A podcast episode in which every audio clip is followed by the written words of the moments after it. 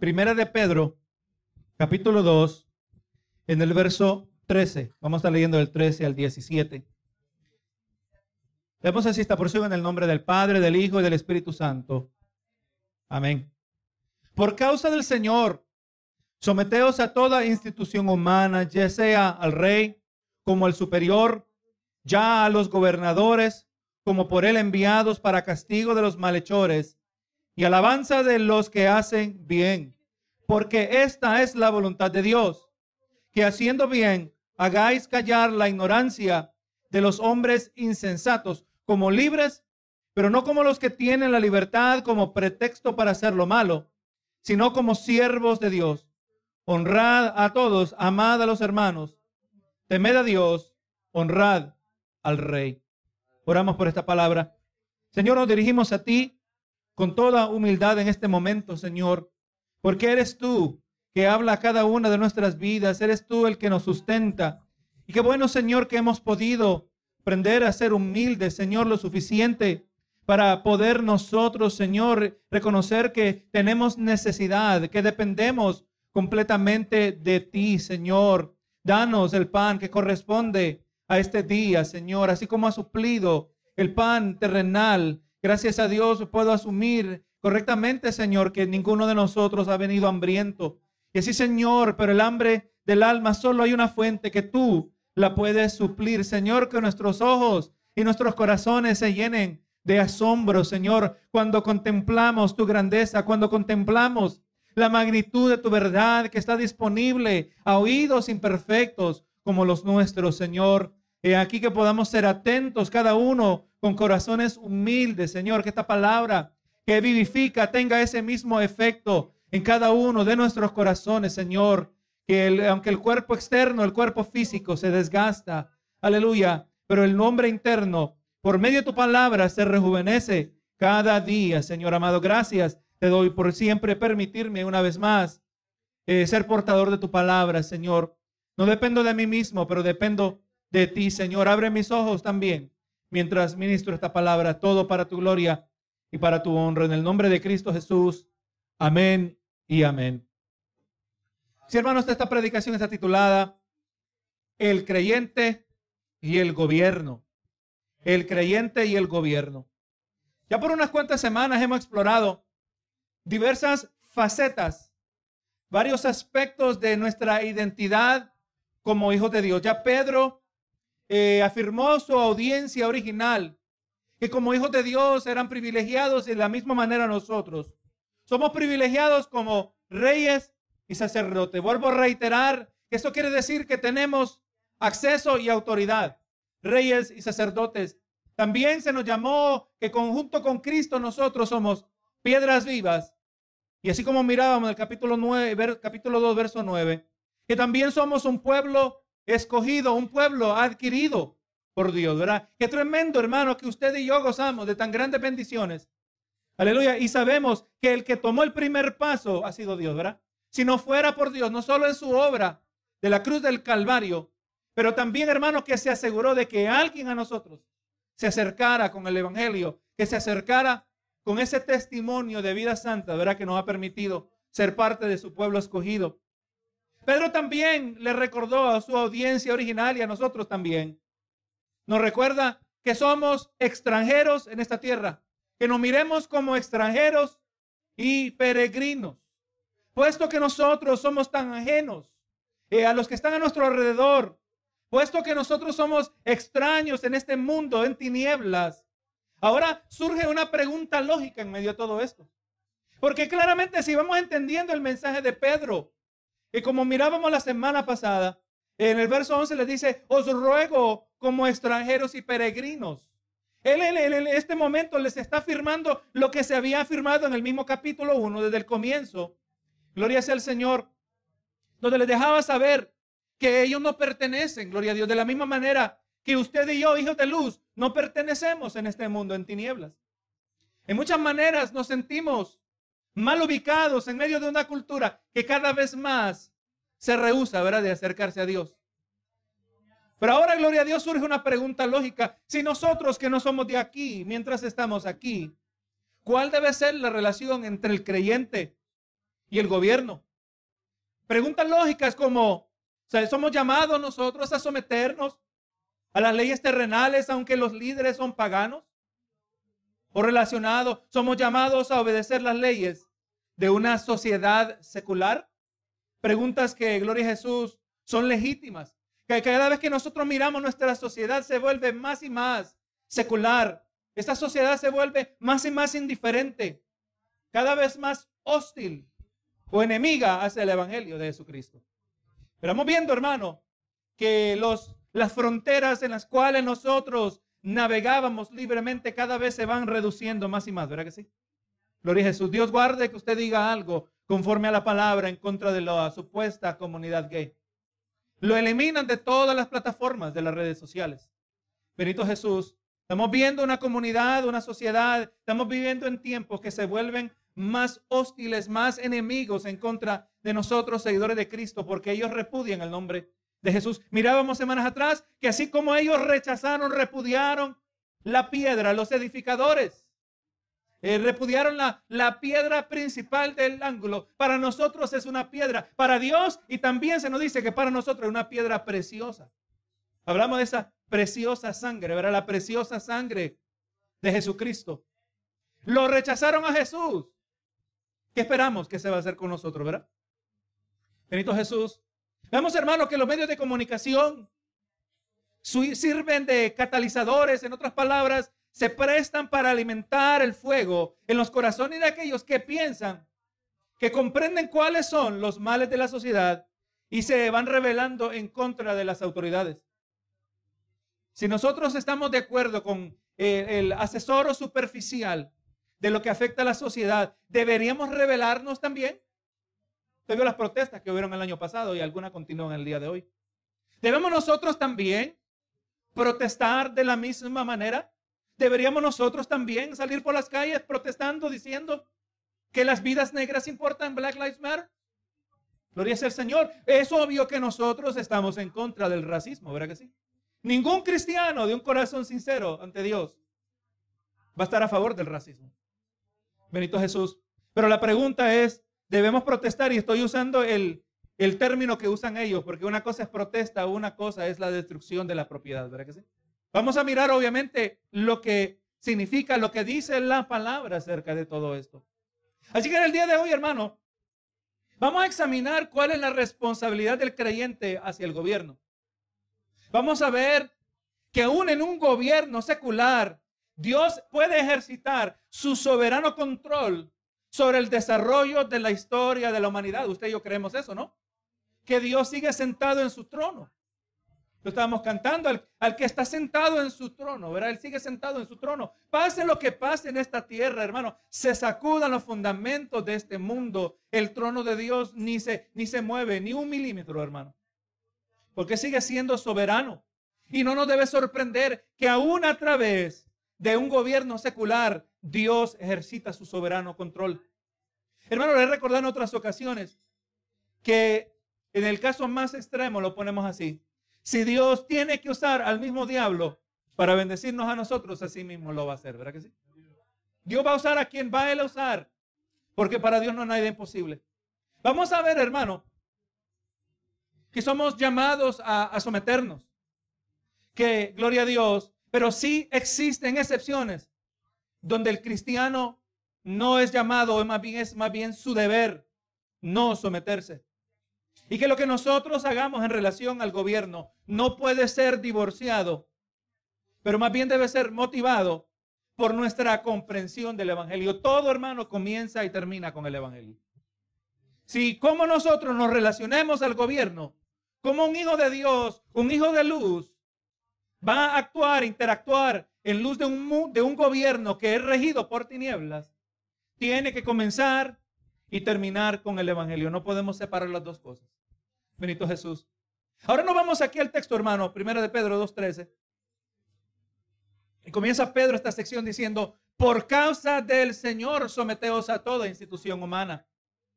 Por causa del Señor. Pedro nos presenta aquí la motivación principal para hacer lo que se nos pide en esta sección. Pero la verdad, hermano, es que esta motivación debe ser principal para todo lo que nosotros hacemos como hijos de Dios. Todo lo que hacemos lo hacemos por causa del Señor. Tenemos que pensar, hermano, nosotros eh, en las acciones eh, que hemos de tomar eh, y cómo estas, cómo estas van a afectar nuestra relación con Dios. Gloria a Jesús. Verdaderamente tenemos que considerar que en este mundo espiritual no existe la imparcialidad espiritual. Usted sabe que en los conflictos de guerra, en este mundo hay naciones que siempre buscan mantenerse neutrales, mantenerse políticamente neutrales. Gloria sea al Señor. Quizás esa es una posible postura, una posible posición política, pero en el mundo espiritual no hay neutralidad, hermano. Gloria a Jesús, no hay imparcialidad. No, yo no favorezco ni al uno ni al otro. Todo lo que nosotros hacemos, especialmente como hijos de Dios, tengamos entendido que no, no hay acciones en nuestra vida espiritual que son de efecto neutral para la vida espiritual. Amén. O todo lo que hacemos edifica o todo lo que hacemos nos acerca a Dios o lo que hacemos y lo que también no hacemos nos puede distanciar de Dios. No hay acciones neutrales. Bendito sea el Señor. Esto quiere decir, hermano, que no podemos pretender que podemos tomar decisiones o actuar de manera que no va a afectar nuestra vida espiritual o nos estamos, como ya dije, consagrando a Dios o nos estamos alejando de Dios con lo que hacemos. Miren lo que dice en Lucas 16, 13. Dice, ningún siervo puede servir a dos señores. No puede haber una doble lealtad, hermano. Porque o aborrecerá al uno o amará y amará al otro, o estimará al uno y no menospreciará al otro. Aunque en este caso está hablando de Dios y la riqueza, dice, no podéis servir a Dios y las riquezas. Hermano, del momento que nuestra lealtad no es a Dios, ya se ha convertido en idolatría. Nosotros somos propensos, inclinados a idolatría. Un predicador decía que cada ser humano es una factoría de ídolos. Somos idólatras por naturaleza. Gloria a Dios, somos desmedidos en prioridades. Las cosas se vuelven en desorden sin nosotros conocer la palabra del Señor. Así que, por lo tanto, así como motiva Pedro en esta sección, dice, por causa del Señor, a causa de nuestra relación con Él, todo lo que hagamos es por causa del Señor. Colosenses 3:23 dice, y todo lo que hagáis, hacedlo de corazón, como para el Señor y no para los hombres. Por la causa del Señor, lo que se nos pide, lo que hagamos, debe ser todo de corazón. No por causa de los hombres. No para que ellos nos miren de una manera. No para que ellos nos traten de otra manera. La aprobación de los hombres no importa si nosotros no contamos con la aprobación de Dios. Es un factor que debe motivar nuestra vida. Y por eso dice Pedro, por causa del Señor, someteos a toda institución humana. Sorprendentemente, hermano, Pedro está exhortando en, en el contexto original, está, está motivando, exhortando a nuestros antepasados en la fe, a los que vinieron antes que nosotros. Aquellos que claramente les dijo, ustedes son ajenos a este mundo. Después de afirmarles que eran extranjeros, eran extraños en la tierra, ahora le está diciendo, sométanse en esa tierra. Pareciese ser una contradicción. Pero vamos entendiendo, hermano, que Dios tiene un propósito detrás de todas las cosas. Cuando, cuando hay algo que Dios nos pide, cuando hay circunstancias que el Señor nos coloca, que nos piden, que presentan demandas de nosotros que no tienen sentido. Nosotros siempre nos vamos a reubicar. Siempre vamos a poder eh, eh, coordinarnos una vez más usando eh, la, la brújula, the compass, ¿verdad?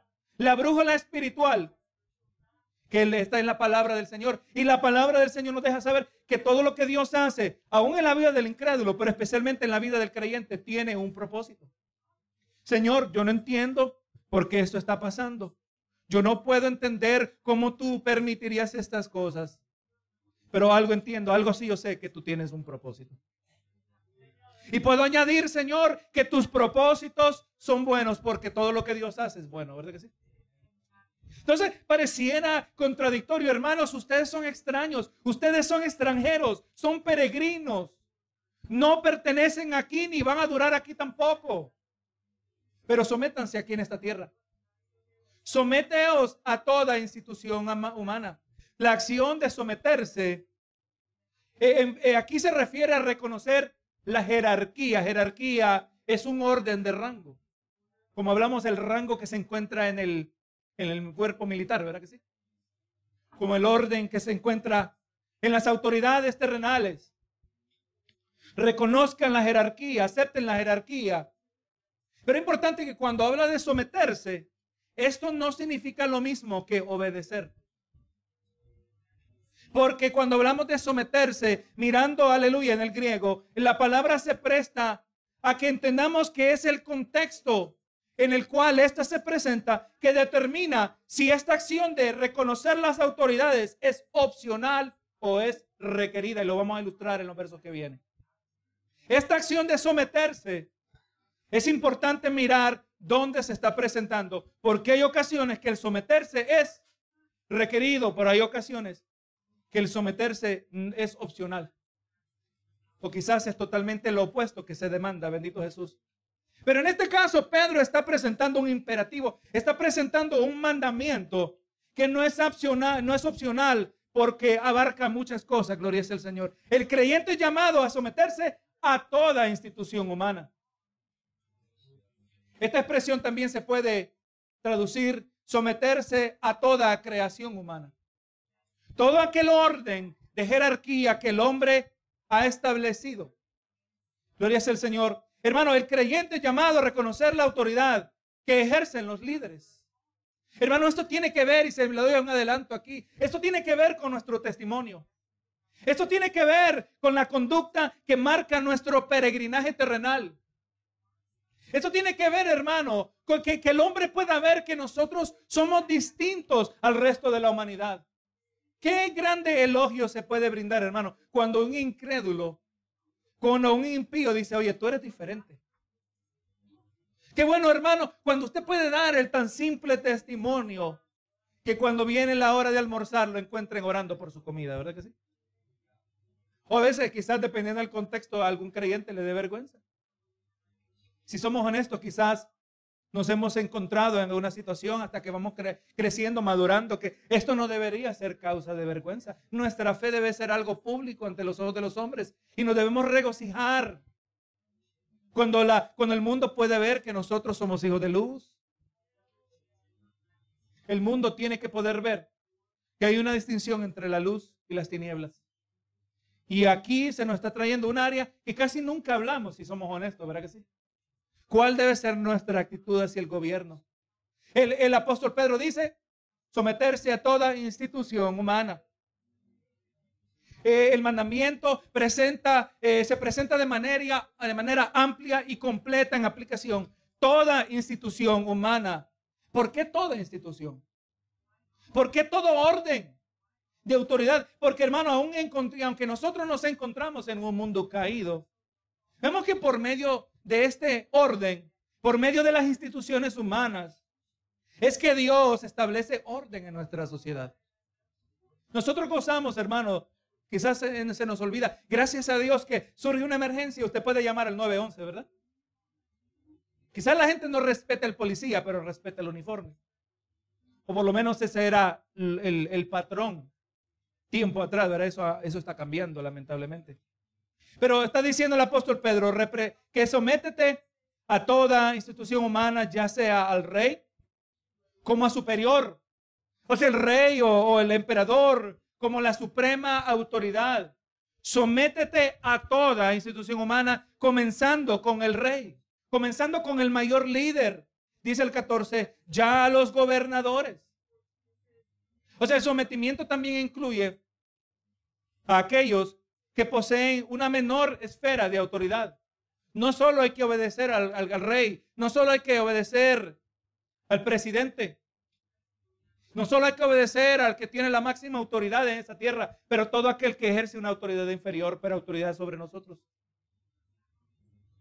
Gloria a Jesús. ¿Y cómo, y por cómo dice? Someteos aleluya, a ser rey como superior, ya los gobernadores como por él enviados. Mira, hermano, cómo es aquí el Señor nos está, nos está mostrando aspectos de cómo Él trabaja detrás de las escenas.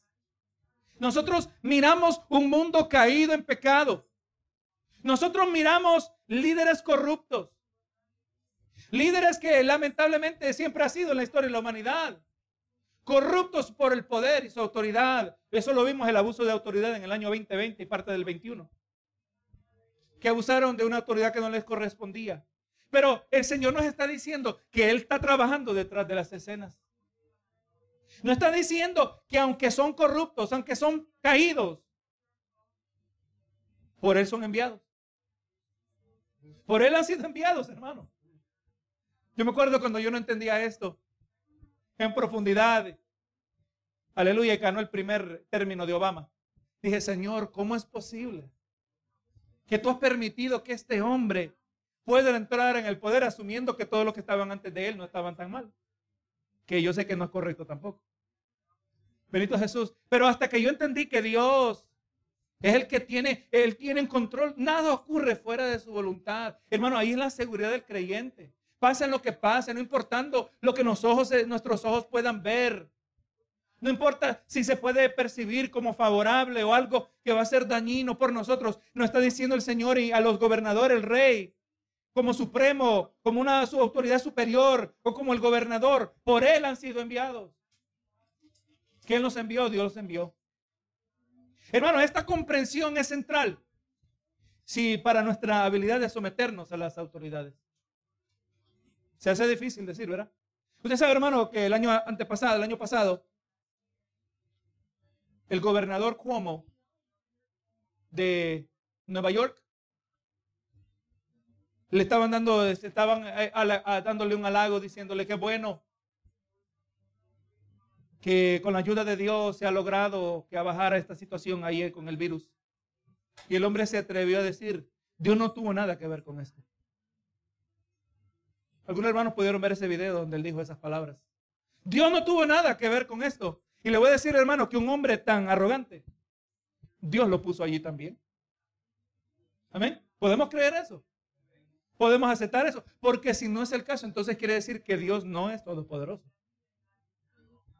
Benito Jesús, Dios colocó a ese hombre allí también. Y pero pastor, hay que someterse.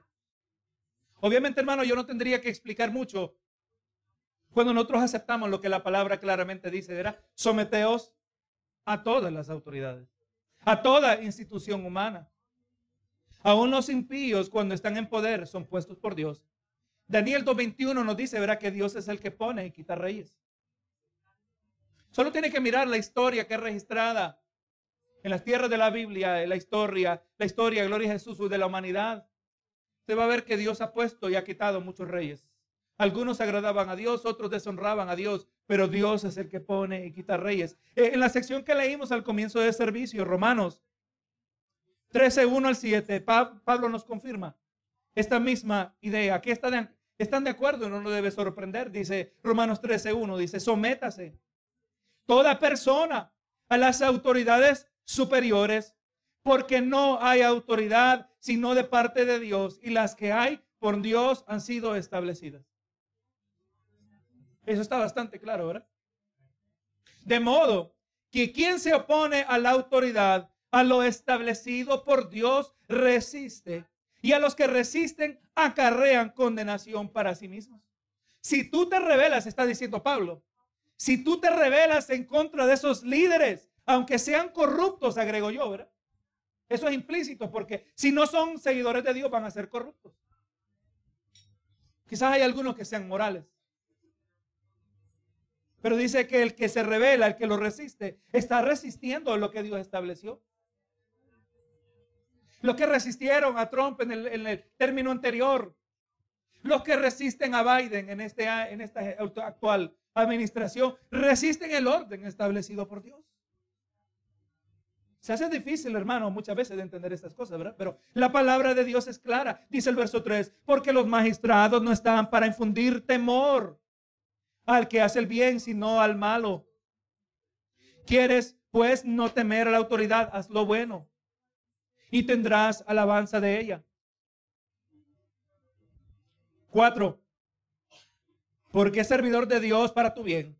Pero si hace lo malo, teme, porque no en vano lleva la espada, pues es servidor de Dios, vengador para castigar al que hace lo malo. Por lo cual es necesario estarle sujetos, no solamente por razón de castigo, sino también por causa de conciencia. Y aquí mire este detalle, quisiéramos que este verso no existiera, pero aquí está. Pues por esto pagáis también tributos. Por eso pagamos taxes, ¿verdad? Por eso también pagáis los tributos, porque son servidores de Dios que atienden continuamente a esto mismo. Pagad a todos los que debéis, al que tributo, tributo, al que impuesto, impuesto, al que respeto, respeto, al que honra, honra. No solo hay que someternos a toda institución humana, pero también te parece aquí decir, ¿verdad? Que hay que pagar impuestos. No podemos ser rebeldes, hermanos. El orden establecido. Y entonces entendemos, dice, ya los gobernadores, como por él enviados, para castigar a los malhechores. Hermano, aquí se nos presenta el propósito de las instituciones humanas, que aunque son impías, son enviadas por Dios. Y una de las expresiones, hermano, de la gracia común que Dios muestra a todo ser humano se encuentra en el establecer de los fundamentos de nuestra sociedad humana. Hermano, gracias a Dios, en este mundo, aunque caído, aunque manchado por el pecado, aunque en tinieblas, gozamos de las bendiciones del trabajo, gozamos de las bendiciones de la familia y también gozamos de las bendiciones del gobierno. Y las instituciones que Dios ha establecido están para restringir la manifestación de la maldad sobre la faz de la tierra. Hermano, ¿por qué usted cree que estamos mirando hoy, están hablando de remover los fondos de la policía? Totalmente un mensaje contrario a la palabra del Señor, ¿verdad? Defund the police, dicen. Quiten los fondos a la policía, como que eso es la solución contra el supuesto racismo. Hermano, eso va contrario. Pero es el Señor. No, hermano, las autoridades han sido establecidas para restringir la manifestación de la maldad sobre esta tierra. Hay gente que no mata, porque si la ley permitiera matar, mataran. ¿Pero que sí? Pero no quieren ir a la cárcel. No quieren ser amenazados con la pena de muerte, por lo tanto no matan. Hermano, la ley ha hecho un bien. La ley terrenal como Dios la ha establecido. Así que hermanos, las instituciones compuestas y dirigidas por incrédulos son utilizadas por Dios para el castigo de los que hacen la maldad. John MacArthur dice, y ahora volviendo a Pedro, dice, y aunque Pedro y Pablo vivían en el abiertamente pecaminoso y decadente imperio romano, era una sociedad, dice, infame por su maldad, homosexualidad, infanticidio, gobierno corrupto, abusivo de las mujeres, inmoral y lleno de violencia, dice. Y miramos que ninguno de estos dos apóstoles ofreció exención bajo la cual el creyente estaba libre para desafiar la autoridad civil. No dijo Jesús en Mateo 22, 21, dad a César lo que es de César y a Dios lo que es de Dios. Hermano, la palabra nos presenta un, un mapa que no solo nos dice lo que debemos hacer, pero también nos deja saber lo que no tenemos que hacer, lo que no debemos hacer y lo que está haciendo la sociedad. E, en este caso, nuestra sociedad norteamericana está totalmente en contra de la palabra del Señor. Estamos hablando, este mensaje es altamente relevante en estos tiempos que nos encontramos. La, la solución no está en ir en contra de las autoridades. La, solución no está en, quitarle los fondos, aleluya, a la policía. Esa no es la solución. La solución no está en protestar por las calles. La solución nunca va a funcionar si no se respetan las autoridades. Hermano, la solución viene con la transformación del corazón. Aunque haya violencia, aunque deje de haber violencia, mejor dicho, aunque dejen de quemar edificios, y protesten en contra del racismo, protesten en contra de cualquier percibida injusticia. Si nunca se van a la raíz del problema, la solución nunca va a venir. Miremos a Jesús, hermano, que vino en medio de un, de un imperio corrupto y Jesús no vino a revolucionar la sociedad. Él entendía que el cambio venía revolucionando los corazones. En otras palabras, que nacieran de nuevo. Corazones arrepentidos. Y es a nosotros, hermanos, recuerde. No estamos queriendo ser relevante a la polémica de nuestra sociedad actual. Esto nos aplica a nosotros.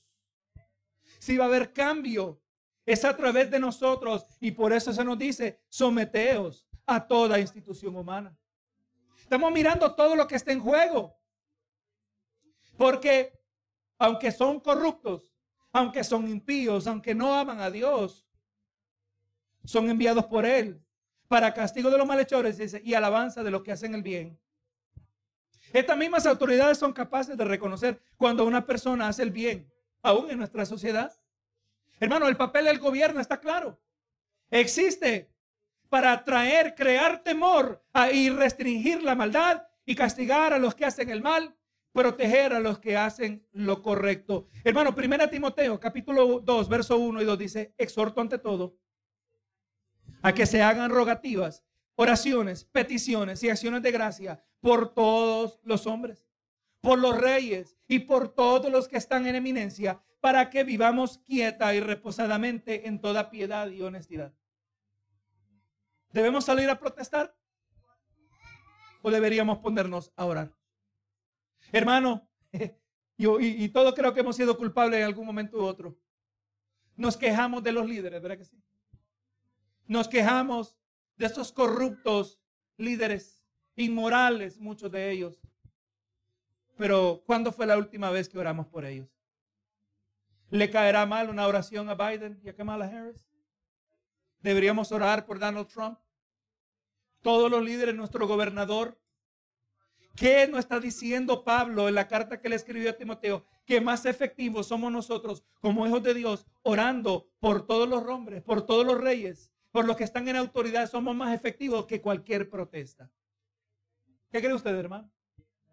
Hermano, pero a veces nosotros minimizamos el papel de la oración. Hermano, y lo he escuchado y quizás hasta a veces lo hemos dicho. Lo, lo único que nos queda es orar. Estamos equivocados cuando decimos eso, ¿verdad que sí? Lo único que nos queda es orar, gloria a Dios. Que lo mejor que podemos hacer es orar, porque la oración no es un ejercicio pasivo, hermano, parece pasivo. Parece pasivo, pero Dios siempre está trabajando, hermanos. Es que en el proceso de orar, Dios transforma el corazón del que ora. Benito sea el Señor. En el proceso de orar, Dios afecta, al orador. Nos llena un corazón de compasión. Cuando, hermano, es bien difícil orar y criticar al mismo tiempo a la misma persona. No hay espacio, hermano. O hay una oración compasiva o hay un corazón crítico, pero un corazón no tiene espacio para las dos cosas. Estamos mirando, hermano, cómo la palabra habla a nuestros tiempos modernos. Sometámonos a las autoridades. No nos gusta lo que hacen. No nos gusta, gloria a Dios, pero también oremos por ellos. Dice el verso 15, porque esta es la voluntad de Dios. Hermano, ahí pudiera yo terminar la predicación. Nadie más necesita ser convencido de nada más. Si Dios lo dijo, nosotros lo hacemos, ¿verdad que sí?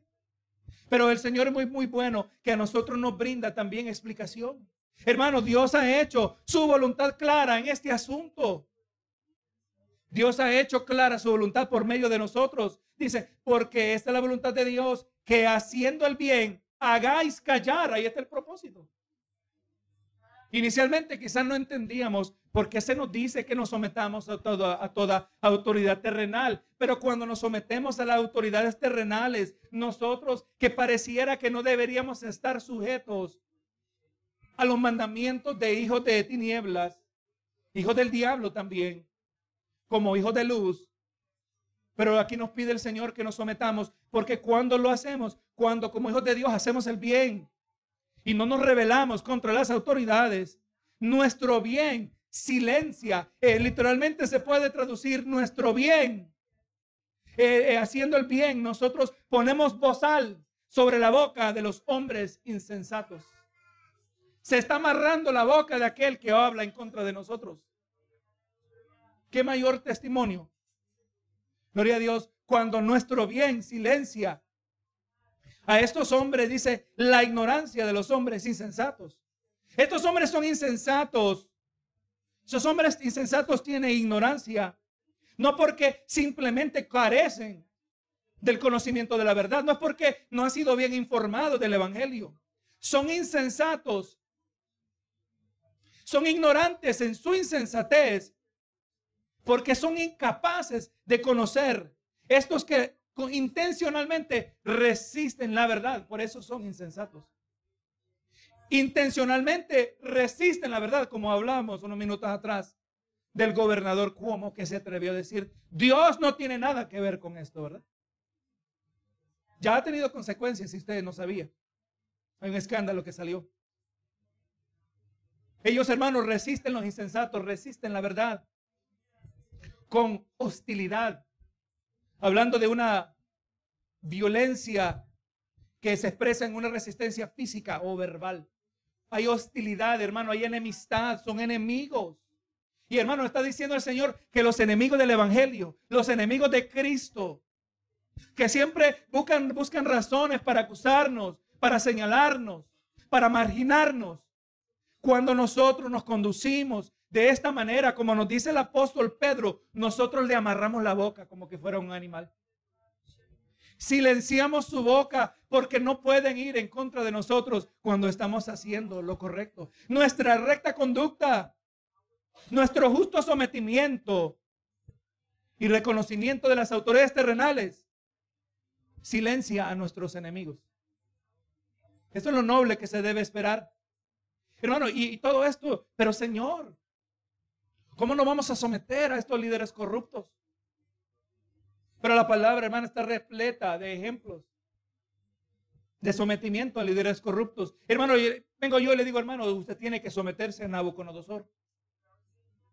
Usted que es parte del pueblo de Dios debe someterse al líder más corrupto que había habido en aquel tiempo. Hombre pagano, hombre arrogante. Eso es lo que Dios le dijo al pueblo a través del profeta Jeremías. El pueblo de Israel que estaba al borde de recibir las consecuencias de su desobediencia. El profeta Jeremías fue enviado a decirles que las consecuencias eran inevitables. Recordando, hermano, que el pueblo, dentro del pueblo habían siervos de Dios que genuinamente amaban a Dios. Que también sufrieron las consecuencias de la desobediencia de sus hermanos, ¿verdad? Comenzar esta Jeremías. ¿Usted cree, hermano, de qué este cree? El, el autor del libro de lamentaciones es Jeremías. Jeremías lamentándose de la grande destrucción y abandono. Aleluya. Que experimentó el pueblo de Dios. De eso se trata el libro de lamentaciones. Jeremías sufrió las consecuencias. El profeta Daniel fue llevado también a una tierra pagana. Él también sufrió las consecuencias. El profeta Ezequiel sufrió las consecuencias. Entonces, pero mire las palabras de Jeremías de parte de Dios le está diciendo al pueblo en Jeremías 29, verso 4 al 7, dice, así ha dicho Jehová de los ejércitos, Dios de Israel, a todos los de la cautividad que hice transportar, transportar de Jerusalén a Babilonia, edificad casas y habitarlas, plantad huertos y comed el fruto de ellos, casaos y engendrad hijos e hijas, dad mujeres a vuestros hijos y dad maridos a vuestras hijas para que tengan hijos e hijas y multiplicaos allí y no os disminuyáis, disminuyáis. Y procurad la paz de la ciudad a la cual os hice transportar y rogad por ella Jehová, porque en su paz tendréis vosotros paz. Pareciera no tener sentido, ¿verdad que sí? Pero aquí está desde miles de años atrás, en otras palabras, Jeremías nos está confirmando, someteos a las autoridades aunque sean corruptas, aunque sean paganas. Hermano, hasta que a mismo que practiquen la brujería. Porque eso es lo que es el paganismo, hermano. someteos, orad por la ciudad en que se encuentren, porque en su paz vosotros tendréis vosotros paz. Hermano, nosotros debemos, sin excepción, la pregunta que surge aquí es, ¿debemos nosotros, sin excepción, obedecer siempre al gobierno? Ya establecimos que la palabra dice que debemos someternos a autor, auto de autoridad, pero debemos siempre obedecer al gobierno. La obvia respuesta, hermano, es que no. Sí existen excepciones cuando un creyente no solo puede, pero debe desobedecer al gobierno. Existen situaciones donde el deber de un hijo de Dios es de desobedecer al gobierno. Vamos a irnos aquí al libro de los Hechos. Capítulo 4, verso 18 al 20 dice, y llamándoles, les intimaron que en ninguna manera hablasen ni enseñasen en el nombre de Jesús. Mas Pedro y Juan respondieron diciéndoles, juzgad si es justo delante de Dios obedecer a vosotros antes que a Dios, porque no podemos dejar de decir lo que hemos visto y oído. Entonces aquí claramente vamos mirando dónde es que nosotros debemos desobedecer al gobierno. Cuando obedecer a los hombres significa desobedecer a Dios. Amén. Hechos 5:27 al 29. Cuando los trajeron, los presentaron ante el concilio. Los presentaron en el concilio y el sumo sacerdote les preguntó diciendo, ¿no os mandamos estrictamente que no enseñaseis en ese nombre? Y ahora habéis llenado de Jerusalén de vuestra doctrina y queréis echar sobre nosotros la sangre de ese hombre. Respondiendo Pedro y los apóstoles dijeron, es necesario obedecer a Dios antes que a los hombres. Está claro, hermano. En toda situación sometámonos a las autoridades, excepto cuando las autoridades nos indican hacer algo que está contrario a la voluntad de Dios. Algo que se va a volver más y más relevante. Quizás en un futuro no tan distante. Y quisiera estar equivocado, hermano, te lo digo. Pero quizás en un futuro no tan distante, nos van a decir no vas a poder comprar. Nos van a decir no vas a poder vender. Nos van a decir no vas a poder trabajar. Y somos llamados a someternos o a no someternos. Ahí está la pregunta. ¿Vas a declarar tu lealtad? ¿A quién vas a declarar tu lealtad? Necesitamos este balance de la palabra del Señor, hermanos.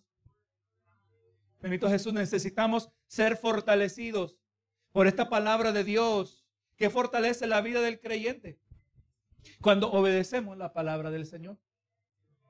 Y esa obediencia de corazón sincero es la misma evidencia de nuestro amor genuino a Dios. Me ponía a orar y decía, Señor, yo vengo delante de ti, pero no quiero venir porque, aleluya, quiero aprovecharme de ti. No quiero venir porque necesito tus beneficios. No quiero venir como un aprovechado. La realidad es que necesitamos todo lo que Dios nos da. Pero yo digo, Señor, yo quiero venir con un corazón sincero. Yo quiero venir porque te amo. Jesús lo dijo, si me amáis, guardad mis mandamientos. Y por eso usted y yo que amamos a Dios, le damos esta cuidadosa atención a esta palabra del Señor. Porque si lo vamos a hacer, lo vamos a hacer con corazones sinceros. Si nos vamos a someter a las autoridades, es por causa del Señor, porque amamos a Dios. Y cuando las autoridades exigen de nosotros algo contrario a lo que Dios ha dicho en su palabra, nosotros vamos a desobedecer las autoridades por causa del Señor, por amor a Dios. No es fácil, hermano, lo que estamos hablando. Es fácil hablar de esto en términos teóricos cuando el gobierno todo marcha bien. Pero la atmósfera está cambiando, ¿verdad que sí? Y lo, esto tiene que irse de teoría a práctica. Pero mientras tanto, seamos fortalecidos en el Señor. Verso 16 dice, como libres, pero no como los que tienen la libertad como pretexto para hacer lo malo. Hermano, nosotros somos libres porque eso es lo que el Evangelio hace sobre nosotros. Nosotros decimos somos libres, cantamos el corito, Cristo, libre, Cristo me hizo libre. Hablamos de Juan 8:32, si el Hijo os libertare, seréis verdaderamente libres. Y cuando hablamos de libertad, estamos hablando, hermano, de que hemos sido libertados de la esclavitud del pecado. Pero cuando usted y yo decimos que somos libres de la esclavitud del pecado, estamos diciendo que somos libres para no pecar. Somos libres para no pecar. Primera de Corintios 8:9 dice, pero mirad esta libertad vuestra, que no venga a ser tropezadero de los débiles. El contexto de ese capítulo de Primera de Corintios habla de los alimentos.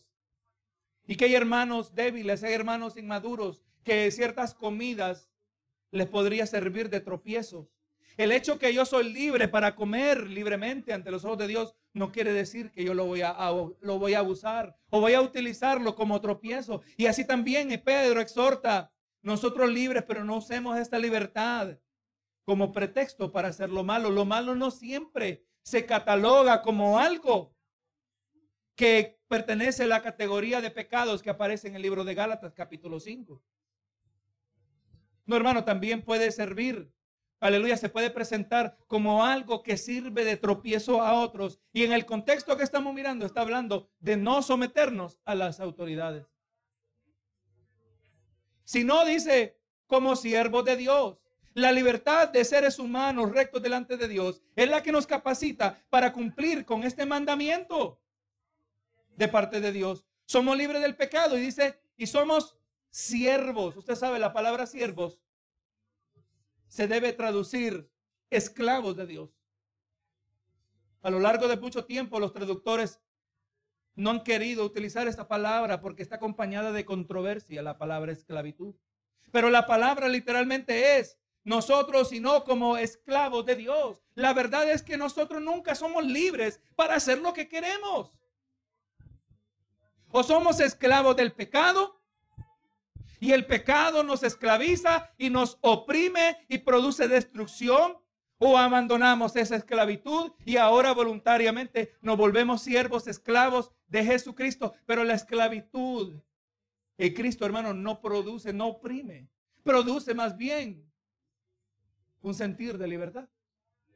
Al someternos a Cristo es cuando verdaderamente nos sentimos libres, porque ahora somos libres de para no pecar en contra de Dios.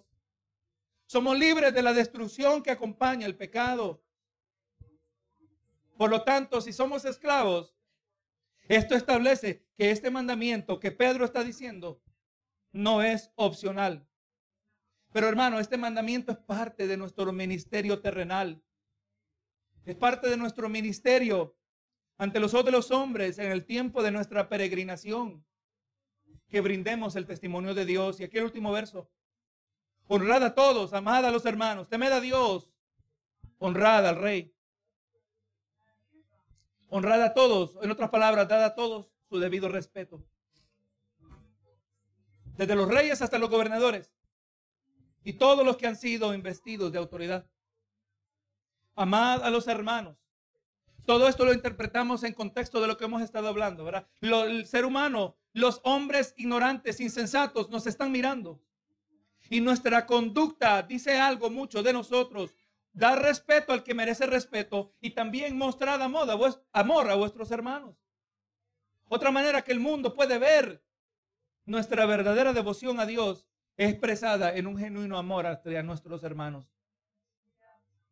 Gloria a Jesús. La palabra claramente dice, ¿verdad? Que que cuando nosotros, dice, en esto conocerán que son mis discípulos, en que os améis unos a otros. Dice, temed a Dios.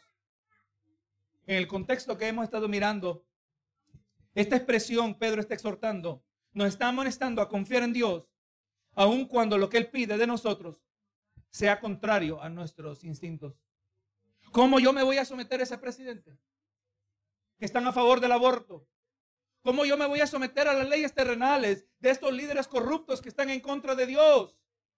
El Señor no está diciendo que confiemos en Él en obediencia en lo que Él nos está pidiendo. Él sabe lo que nos está pidiendo, aun cuando nuestros instintos nos dicen lo contrario. Confiar en Dios cuando Él nos dice que nos sometamos a las autoridades terrenales. Honrad al rey, termina el verso. Hermanos, somos llamados a respetar a los que han sido, gloria a Dios, puestos como principales autoridades en esta tierra. Debemos honrarlos de tal manera que el amor a los hermanos y el temor a Dios no sean violados. Ahí está, hermano. Honremos las autoridades, sometámonos a las autoridades, pero en el proceso nosotros no, aleluya, vamos a dañar el amor a los hermanos, el temor a Dios.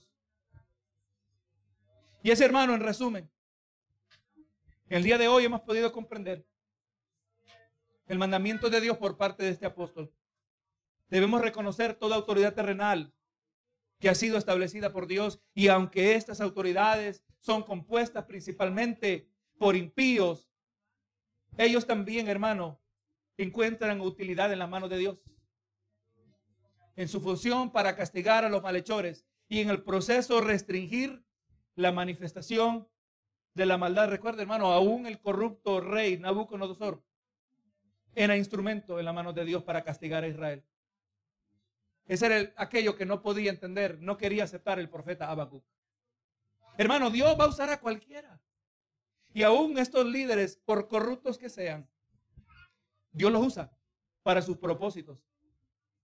Me vienen las palabras a la mente del pastor MacArthur, que es muy indicador de los tiempos que nos encontramos. Y él dice, cuando Dios se prepara a juzgar a una nación, dice, le, brinda líderes corruptos. Benito Jesús, cuando los líderes dejan de cumplir con la función que Dios los ha establecido, vemos que la maldad se sigue propagando y el tiempo del juicio se acerca. Pero no, mientras tanto, hermanos, en lo que depende de nosotros, en lo que no sea contrario a la palabra del Señor, sometámonos a las autoridades terrenales. Y esto está totalmente relacionado a lo que mirábamos la semana pasada. Como decía el verso 12 del capítulo 2, manteniendo buena vuestra manera de vivir entre los gentiles, para que lo que murmuran de vosotros como de malhechores, glorifiquen a Dios en el día de la visitación al considerar vuestras buenas obras. Nosotros, hermanos, estamos aquí para dar testimonio a un mundo en tinieblas. Y lo dejo con la, la palabra de Jesús en Mateo 5:16. Así alumbre vuestra luz delante de los hombres, para que vean vuestras buenas obras y glorifiquen a vuestro Padre que está en los cielos. Señor amado, en el nombre de Jesús, hemos traído tu palabra, Señor, reconociendo que no es uno de los más predicados pasajes de tu palabra, pero es necesitado ministrar tu verdad, Señor. Y espero, Señor, que cada uno de nosotros, como hijos tuyos, cada oyente, Señor, pueda en obediencia someterse a lo que tú dices en tu palabra. Tu palabra es clara, Señor. Tu palabra es directa y demanda, Señor, de nosotros obediencia, por cuanto, Señor, nuestra obediencia en esta área es una, un lugar de testimonio ante los malhechores, ante los insensatos, Señor, que no puedan hablar en contra de nosotros cuando nosotros nos sometemos a las autoridades. Señor amado, en el nombre de Jesús, he traído tu palabra y reconozco una vez más, Señor, que este también ha sido mi acto de adoración a ti, Señor. Espero que tú la recibas con, hayas recibido con deleite en tu corazón, Señor. Así como también ha sido de gozo en mi corazón ministrarla a tu pueblo, que también ha estado aquí, Señor, con hambre y sed de justicia. Gracias, Señor, por habernos permitido este tiempo.